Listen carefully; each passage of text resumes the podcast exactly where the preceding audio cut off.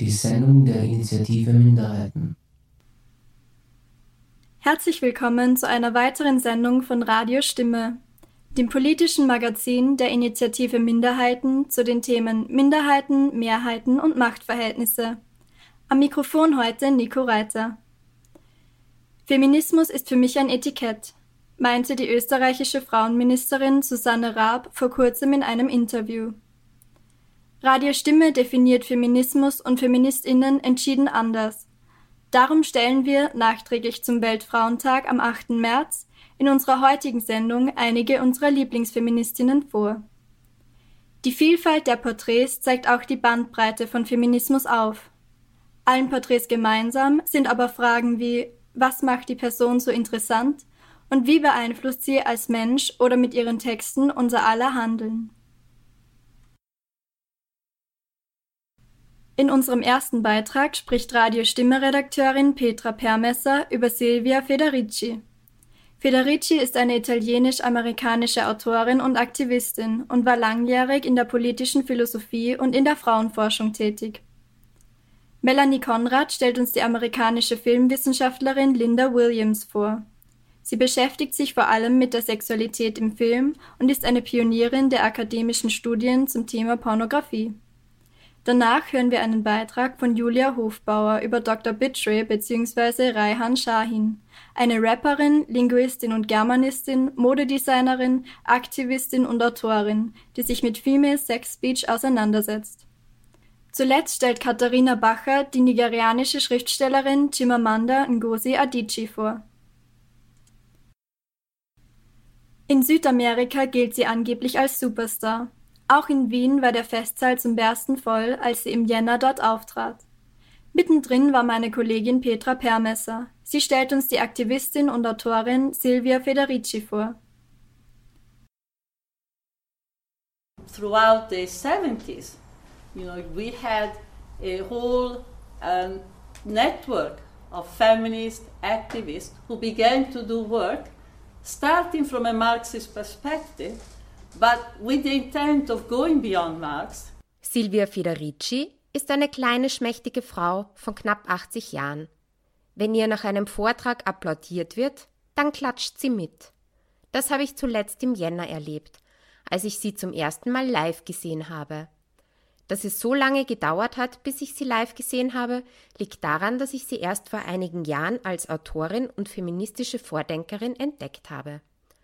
Silvia Federici war jahrelang in der politischen Philosophie und der Frauenforschung an Universitäten tätig. Mittlerweile ist sie emeritiert. In ihrer Arbeit blickt sie gleichzeitig feministisch und marxistisch auf ihren Forschungsgegenstand. The perspective I approached, with which I approached the historical work that resulted in the book, was a perspective that posited that the kind of sexual division of labor that has prevailed in the history of capitalism has not been a legacy of a pre capitalist world, but rather has been a capitalist construction. And uh, in other words, it's been a social construct. My interest was to understand how this construction had taken place. Das Buch, von dem sie hier spricht, ist das, für das sie wahrscheinlich am besten bekannt ist. Caliban und die Hexe es ist 2004 auf Englisch erschienen, seit 2012 gibt es eine deutschsprachige Übersetzung. Im Buch analysiert sie umfassend die Rolle der Frau im Feudalismus und zieht historische Stränge bis in die Gegenwart. Ganz konkret erzählt sie vom Klassenkampf am Ende des Mittelalters. Sie verweist darauf, dass in der Entstehung des Kapitalismus diese Machtverhältnisse verfestigt wurden. Das Buch ist nicht ganz einfach zu lesen. Man merkt im Buch das große Wissen und den reichen Erfahrungsschatz von Federici deutlich an. Das Buch hat mir aber auch eine neue Perspektive auf den titelgebenden Begriff der Hexe eröffnet. Im Hinterkopf hatte ich davor vor allem groß angelegte Hexenjagden und Prozesse und Verbrennungen aus dieser Zeit. Federici fragt sich, warum es die überhaupt gab.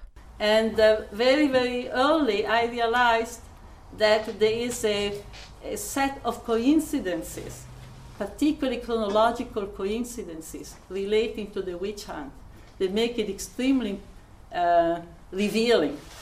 Uh, first of all, the fact that this witch hunt took place very much at the same time as the slave trade, the beginning of the slave trade.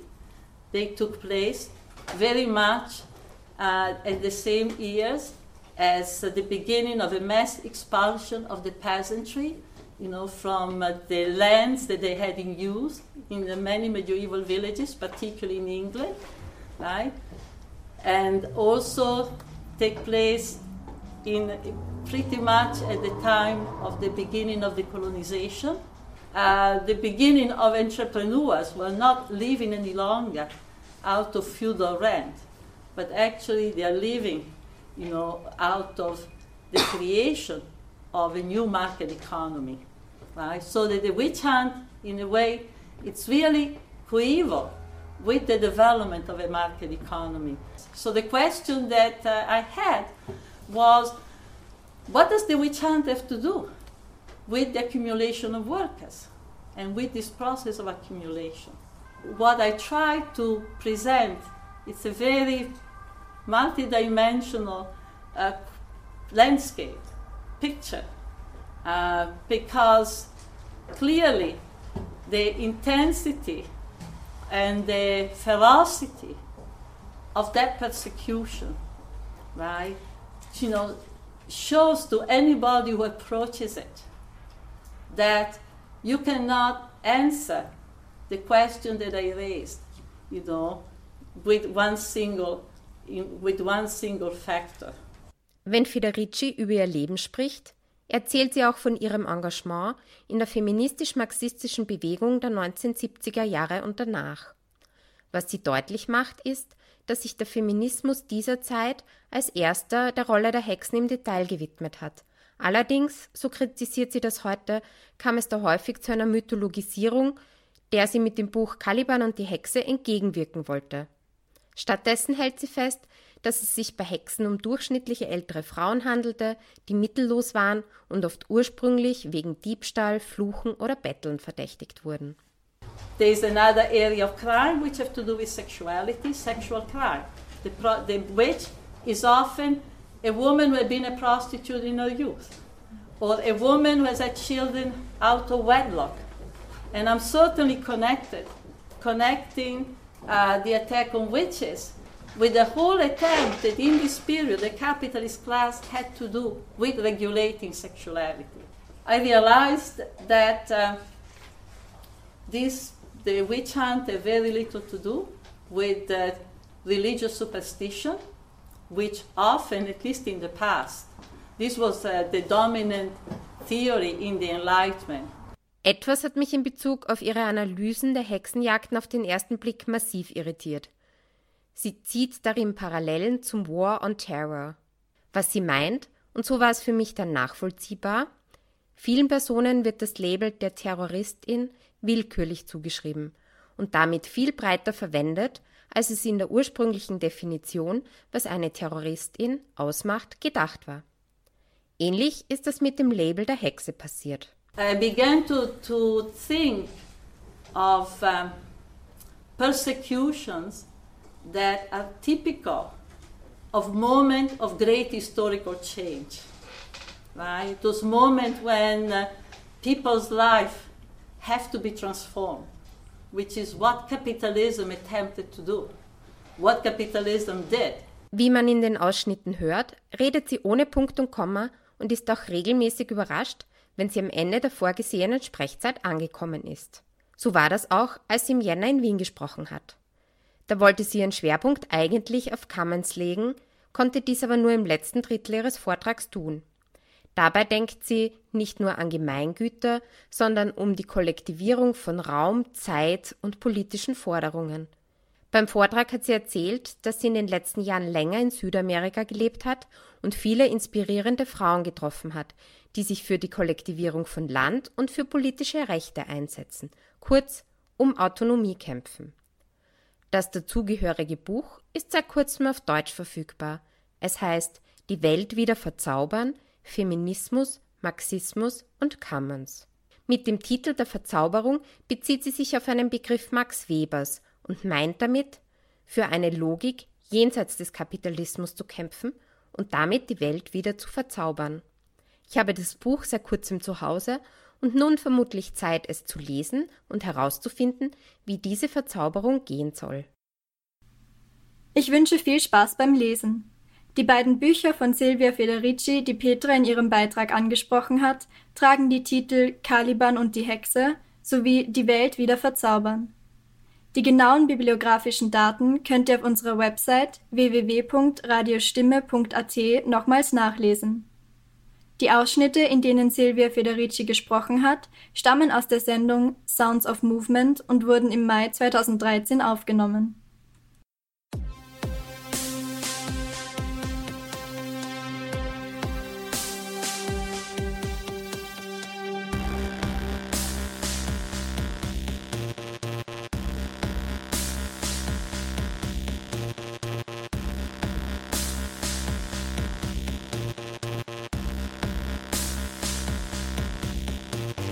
Do you want some magic?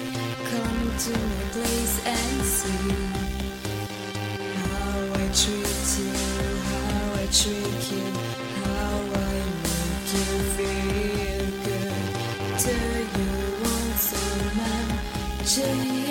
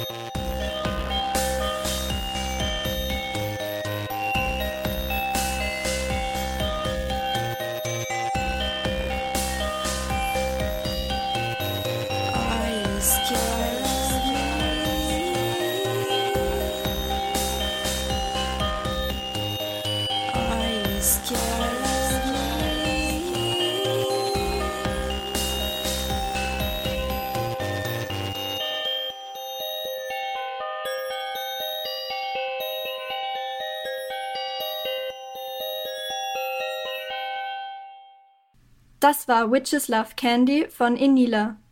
Die französisch-brasilianische Singer-Songwriterin schreibt schon seit dem Alter von 14 Jahren Musik und hat mittlerweile drei Alben und mehrere Singles selbst produziert und veröffentlicht. Im folgenden Kurzbeitrag stellt uns Radio-Stimme-Redakteurin Melanie Konrad die feministische Filmwissenschaftlerin Linda Williams vor und beschreibt, welchen Einfluss Williams Texte auf ihr Handeln als Feministin haben. Hier mein kurzer Beitrag zu einer Feministin, die tatsächlich mein Handeln als Feministin maßgeblich beeinflusst hat. Nach längerem Überlegen bin ich zum Schluss gekommen, dass eine Person in den letzten Jahren für meine Arbeit und meine Art über spezifische Fragen nachzudenken erstaunlich wichtig war, die ich auf den ersten Blick gar nicht so schnell als solche identifiziert hätte. Und diese Person ist die US-amerikanische Filmwissenschaftlerin Linda Williams. Der Einfluss, den ihr Denken auf meines hatte und hat, liegt nicht in einer Quantität begründet. Also ich habe jetzt nicht alles von ihr gelesen, was sie je geschrieben hat. Und sie ist auch nicht meine Schutzheilige, seit ich sieben Jahre alt bin. Nein. Aber ich habe zwei sehr interessante Texte und eines ihrer zentralen Bücher, nämlich Hardcore, Power, Pleasure and the Frenzy of the Visible gelesen, die mich sehr beeindruckt haben und die für mein Denken zu bestimmten Fragen jetzt auch schon mit ein bisschen Abstand, aber dennoch ähm, sehr wichtig geworden sind. Das Buch Hardcore ist eigentlich schon ein alter Hut, mit Auflagen Ende der 1980er und Ende der 1990er Jahre. Trotzdem wird darin in einer Art über komplexe Fragen zu Sexualität und Sexarbeit gesprochen, wie ich sie heute tatsächlich nicht so oft in meinem Umfeld vorfinde, außer natürlich in queer-feministischen Zusammenhängen und im Aktivismus von Sexarbeiterinnen selbst. Ich habe jedenfalls das Gefühl, dass bei der Lektüre von Linda Williams Texten etwas in mir angesprochen wurde, das ich gar nicht so gut benennen kann, das aber stark mein Interesse geweckt bzw. verstärkt hat, mich aus einer gesellschaftspolitischen Perspektive zunehmend mit Sexualität und Sexarbeit zu befassen.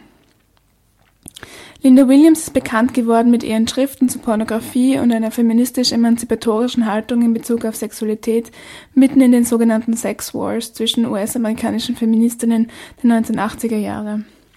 Dazu gehört, dass die Art und Weise, wie Williams über Pornografie nachdenkt, meiner Ansicht nach sehr differenziert ist und sich vor Verallgemeinerungen hütet, abseits vom Hinweis, dass man sich die Bedeutung von Pornografie in Bezug auf feministische Fragen jeweils spezifisch ansehen soll. Pornografie wird von Williams nicht lapidar als schädlich für Frauen und die feministische Bewegung angesehen, sondern erstmal als kulturelles Phänomen betrachtet, in dem Machtverhältnisse wirken. Williams begreift Pornografie und den pornografischen Film dabei als spezifisches Genre, das bestimmten Konventionen unterliegt, die vor allem der Distanz zwischen DarstellerInnen und ZuschauerInnen geschuldet sind. Damit umreißt Williams diese sehr spezifische Art, wie Sexualität im pornografischen Film oft dargestellt wird, mit sogenannten Money Shots oder Meat Shots, die den Fokus auf bestimmte Areale der Körper und der Handlungen lenken und somit natürlich zu sexueller Erregung führen sollen. Porno ist ja vor allem Wix-Vorlage, also für autosexuelle Handlungen, Masturbation gedacht oder zur Anregung im Team. Linda Williams ist mir dabei schon vor ein paar Jahren untergekommen, aber ich habe mich damals noch nicht so recht getraut, mich mit ihren Arbeiten zu beschäftigen.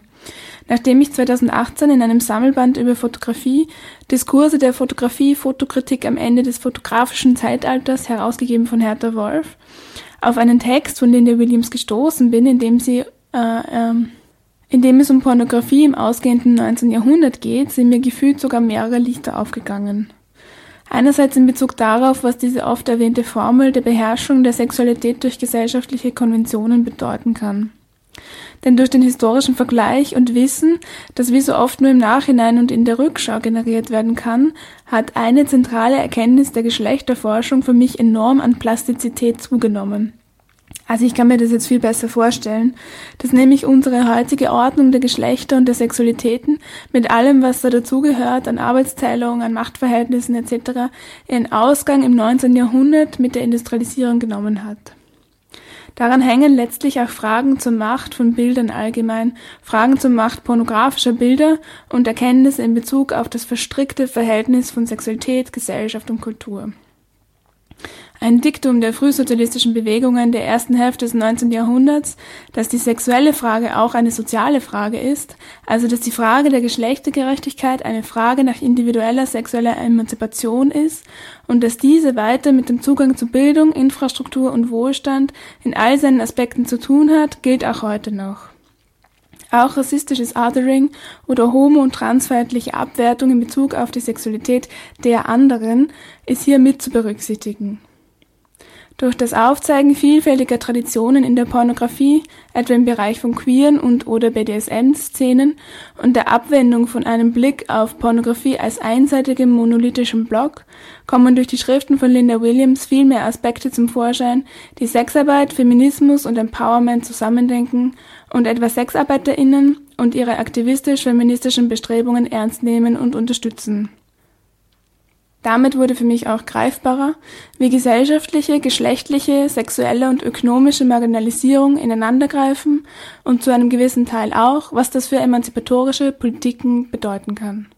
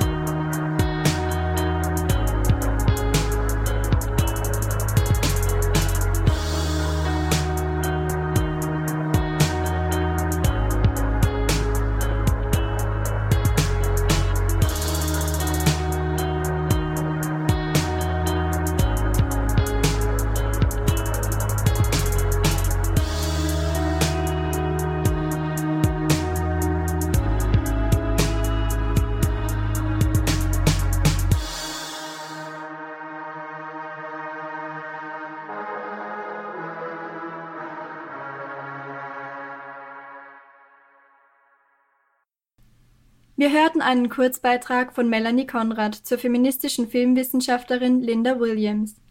Danach spielten wir Torture von einer Band, die sich VYVCH schreibt. Wenn man Frau Lady Bitchray oder Dr. Bitchray im Internet sucht, stößt man schnell mal auf den Begriff Skandalinterview oder Skandalauftritt. Aber was genau ist hier der Skandal? Dr. Bitray, also known as Raihan Shahin, ist Rapperin, promovierte Linguistin und Germanistin, Modedesignerin, Aktivistin, Autorin und bestimmt noch vieles mehr. Doch am Augen- oder besser gesagt ohrenscheinlichsten ist ihre Female Sex Speech. Trotz aller vermeintlich erreichten Aufklärung und Emanzipation auf dem Gebiet der Sexualität scheint sie hier auf einen Nerv zu treffen. Redakteurin Julia Hofbauer versucht eine persönliche Annäherung an eine vielfältige Persönlichkeit. Flatsch machen meine deutsch-türkischen Pussylippen. Flatsch, flatsch, flatsch, wenn sie feucht sind und sich uneingeschränkt wohlfühlen. Vielen erscheint es metaphorisch betrachtet wie Squirting, wenn Frauen mit ihrer Punani Raum einnehmen, wenn sie selbstbestimmt oder gar pornografisch über die eigene Vulva, Vagina, Pussy oder Fotze sprechen. Nicht so weich oder weiß gespült, sondern direkt flatsch in your face. Mit ihrer eigenen Möse konfrontieren. Es scheint ein absolutes gesellschaftliches Tabu zu sein, wenn sich Frauen außerhalb des von Männern gemachten pornografischen Kontextes über ihre Sexualität austauschen. Schreibt Rehan Shahin und nennt ihren sprachlichen Aktivismus Female Sex Speech. Rehan Shahin ist eine facettenreiche Frau und tritt auch als solche auf. Promovierte Linguistin, Wissenschaftlerin an der Universität Hamburg, Autorin, mit türkischem Background in Bremen aufgewachsen, Rapperin, Modedesignerin, muslimische Alevitin und bestimmt noch vieles mehr. Mal kommt sie tief ausgeschnitten in Pink, mit Po-Dekolleté und High Heels und mal im schwarzen Rollkragen mit Aufdruck. Als Feministin bezeichnet sie sich nicht immer, was aber eher als Kritik zu verstehen ist an den bestehenden Feminismen, die oft von weißen, saturierten Cis-Frauen getragen werden. Die Ziele des Feminismus trägt sie allerdings lautstark vor sich her und wird deshalb auch oft als Postfeministin, Neofeministin oder auch Popfeministin eingeordnet.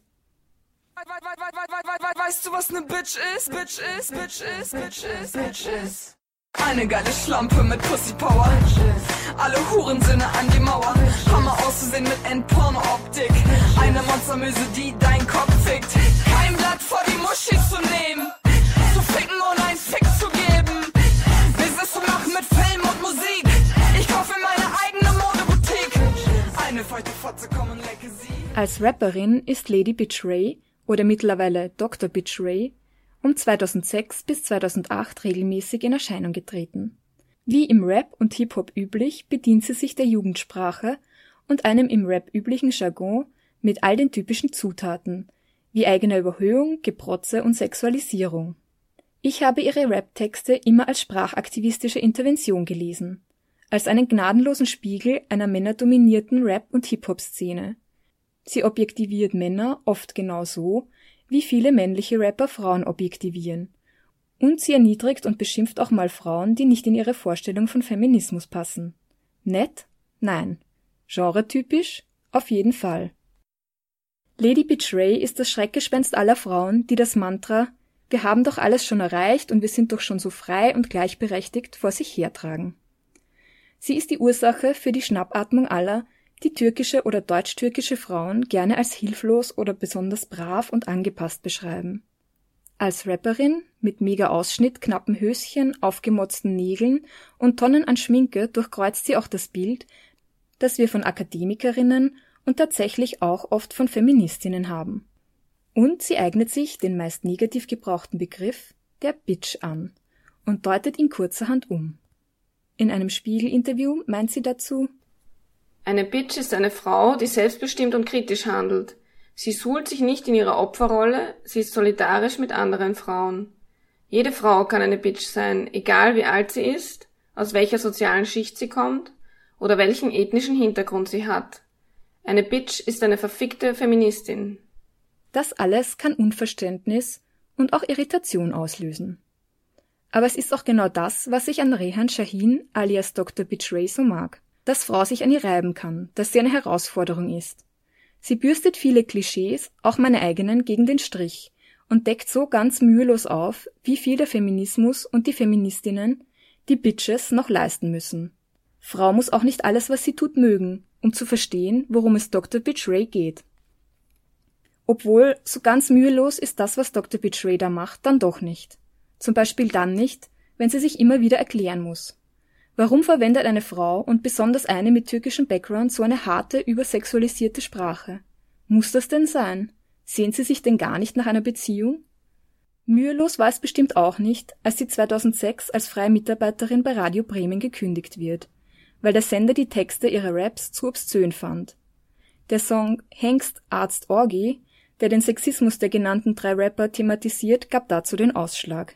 Ein Stößchen, zwei Stößchen, drei Stößchen in mein feuchtes Möschen. Unten hängst oben im Mund Arzt und von hinten rammt mich Orgie in den Arsch. Ein Stößchen, zwei Stößchen, drei Stößchen in mein feuchtes Möschen. Unten hängst oben im Mund Arzt und von hinten rammt mich Orgie in den Arsch. Trotzdem ist sie noch da. Zuletzt auch wieder als Autorin. 2019 hat sie ihr Buch Yalla Feminismus veröffentlicht. Ihre Bücher und wissenschaftlichen Arbeiten befassen sich fast immer mit rassistischen und sexistischen Diskursen im deutschsprachigen Raum, in der Hip-Hop-Szene und im akademischen Betrieb. Besonders spannend wird es dann, wenn Rehan Shahin die Schnittstellen zwischen Sexismus und Rassismus benennt und analysiert. Ein differenzierter Blick auf Frauen fehlt, vor allem auf Frauen, die immer wieder eine Mehrfachdiskriminierung durch Sexismus und Rassismus erfahren. Rehan Shahin hat hier mit ihrer Dissertation Die Bedeutung des muslimischen Kopftuchs, eine kleidungssemiotische Untersuchung kopftuchtragender Musliminnen in der Bundesrepublik Deutschland, einen Beitrag geleistet. Dort befasst sie sich mit dem Diskurs rund um das Kopftuch in Deutschland und stellt dem die Erfahrung ganz unterschiedlicher Frauen gegenüber, die Kopftuch tragen und die sie nach ihren Motiven und ihrem Lifestyle befragt auch im feministischen Diskurs bekommt Intersektionalität nach wie vor zu wenig Beachtung. Die Anerkennung von Erfahrungen migrantischer Frauen oder Frauen, denen das Migrantische einfach zugeschrieben wird, fehlt immer noch in vielen Bereichen. Der differenzierte Blick fehlt immer noch. Das war ein Beitrag von Julia Hofbauer zu Raihan Shahin oder Dr. Bitray. I don't care about your I don't care about your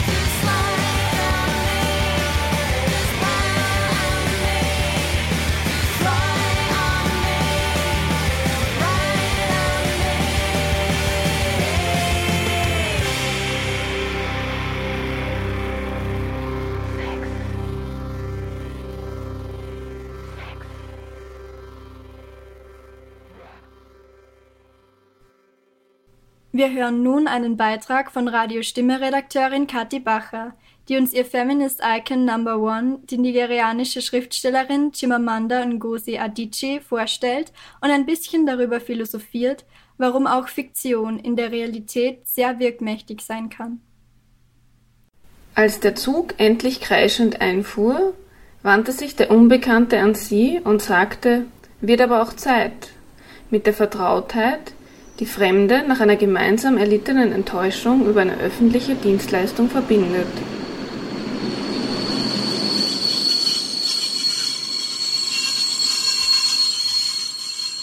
Dieser Satz ist meine Einstiegsdroge in die Literatur von Chimamanda Ngozi Adichie. Er stammt aus ihrem Roman Amerikaner, den mir ein Freund aus Kamerun im Jahr 2017 schenkt. Ich habe zu dem Zeitpunkt noch nie von der nigerianischen Autorin gehört, beginne zu lesen und bin sehr schnell euphorisch. Selten zuvor hat mich die Sprache eines Buches so komplett für sich eingenommen, fand ich die Verbindung von persönlichem und politischem so gelungen. Das Buch handelt von einer jungen Nigerianerin, die in den 90er Jahren in die USA geht, um dort zu studieren. In Nigeria ist Schwarzsein keine Kategorie mit politisch-sozialer Bedeutung. Erst in den USA ist die Hautfarbe der Protagonistin erstmals relevant. Und sie stellt fest, dass sie sich nicht nur von den Weißen, sondern auch von den Afroamerikanerinnen und Afroamerikanern unterscheidet. Denn sie ist nicht in den USA geboren und bringt dementsprechend ganz andere Erfahrungen mit und wird auch anders beurteilt. Adichies alltagsnahe Schilderungen des unterschwelligen Rassismus in den USA sind es, die bei der Lektüre den größten Eindruck bei mir hinterlassen. Ich beginne ein wenig zu recherchieren und stelle fest, dass die Handlung des Romans autobiografisch inspiriert ist. Adichie selbst wurde 1977 in Nigeria geboren, ging mit 19 in die USA und studierte dort Kommunikations- und Politikwissenschaft, später Afrikanistik in Yale. Heute lebt sie teils in den USA, teils in Nigeria. Beiderorts ist sie mittlerweile nicht nur als Literatin sehr bekannt, sondern äußert sich immer wieder auch zu politischen Fragen und positioniert sich klar als Feministin. Ihre Definition von Feminismus lautet dabei sehr simpel A feminist is a person who believes in the social, political and economic equality of the sexes. Diese Begriffsbestimmung hat scheins auch Eindruck bei der US-amerikanischen Sängerin Beyoncé hinterlassen, denn sie hat das Originalzitat Adichies in ihren Song Flawless eingeflochten. Das hat auch für Kritik gesorgt, denn Beyoncés Feminismus ist wohl etwas anders gestrickt als der von Adichie. Das sagt auch Adichie selbst, ergänzt aber, Whoever says they're feminist is bloody feminist. Zwar tue ich mir schwer, ihr da hundertprozentig zuzustimmen. Wenn sie damit aber mehr Einigkeit unter den verschiedenen feministischen Strömungen proklamiert, kann ich dem durchaus etwas abgewinnen. Auch Adichies rhetorisch und dramaturgisch beeindruckende Vorträge haben mittlerweile große Bekanntheit erlangt. Ihr TED Talk The Danger of a Single Story aus dem Jahr 2009 wurde inzwischen 21 Millionen Mal angeklickt.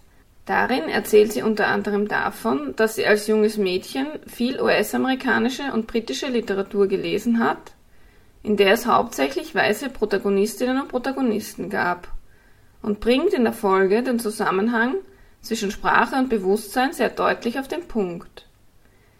Now I loved those American and British books I read.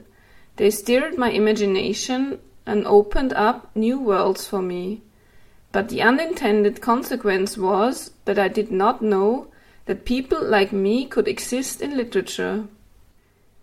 Ebenso klar ist auch die Botschaft in ihrem Buch Dear Igiavele or A Feminist Manifesto in 15 Suggestions. In einem als Brief formulierten Buch macht die Autorin einer Freundin 15 Vorschläge für die feministische Erziehung von deren Tochter. Teach her that the idea of gender roles is absolute nonsense, lautet einer davon. Was selbstverständlich klingt, ist es anscheinend auch im von Adichie immer wieder kritisch beäugten liberalen Amerika nicht unbedingt. So konfrontierte Adichie Hillary Clinton einmal bei einer Veranstaltung mit der folgenden Frage. In your Twitter account, the first word that describes you is wife. And then I think it's mom, and then it's grandmother. And when I saw that, I have to confess that I felt just a little bit upset. And then I went and looked at your husband's Twitter account. And the first word was not husband. Clinton verteidigte sich zwar damit, dass es durchaus legitim sei, den zwischenmenschlichen Beziehungen im eigenen Leben großen Raum zu geben, ihre Twitter-Bio hat sie aber dennoch geändert. Aktuell steht da 2016 Democratic Nominee, Secretary of State, Senator, Hair Icon, Mom, Wife, Three Times Grandma, Lawyer, Advocate, Fan of Walks in the Woods and Standing Up for Our Democracy. Als Person des öffentlichen Interesses muss Adichie immer wieder auch Kritik einstecken, etwa weil sie Werbung für Make-up macht, was sie damit quittiert, dass Interesse für das eigene Aussehen und Feminismus kein Widerspruch seien oder weil sie sich, wie schon erwähnt, auch mit dem liberalen Amerika anlegt. In einem Interview mit der Zeit aus dem Jahr 2014 sagte sie etwa, wenn du in liberalen Kreisen in den USA über Rassismus redest, musst du es immer so tun, dass sich keiner unwohl dabei fühlt. Dann ist es okay. Und wenn du einen Roman über Rassismus schreibst, dann bitte auf die Marcel Proust Art. Also so, dass das Thema möglichst ambivalent erscheint. Wenn du zu direkt über Rassismus schreibst, giltst du als zornig. Und es heißt, du würdest überreagieren.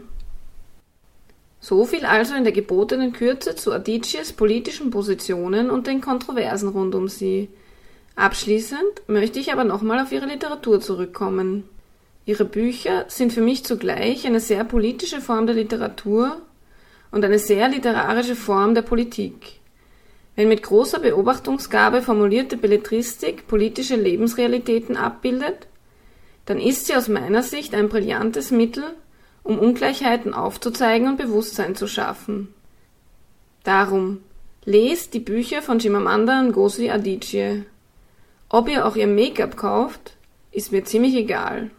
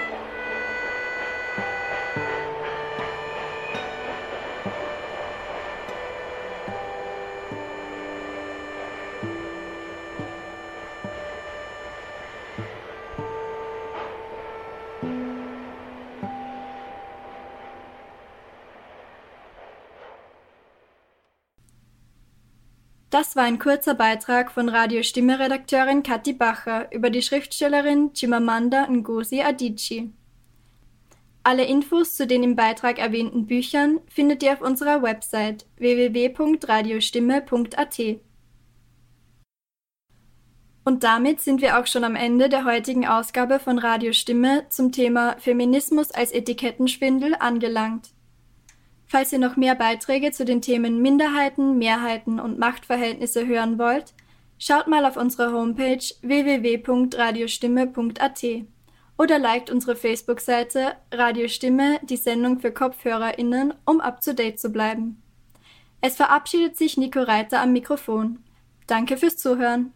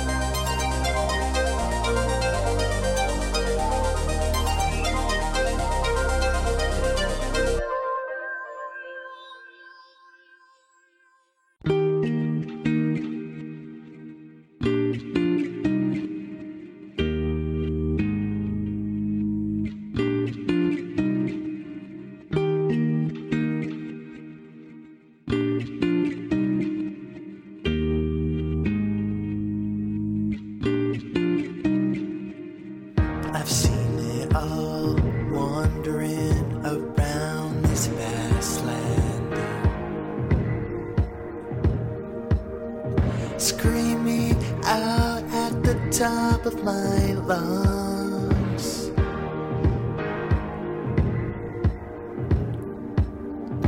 Breathing, breathing so hard. Can't catch a single bit of air.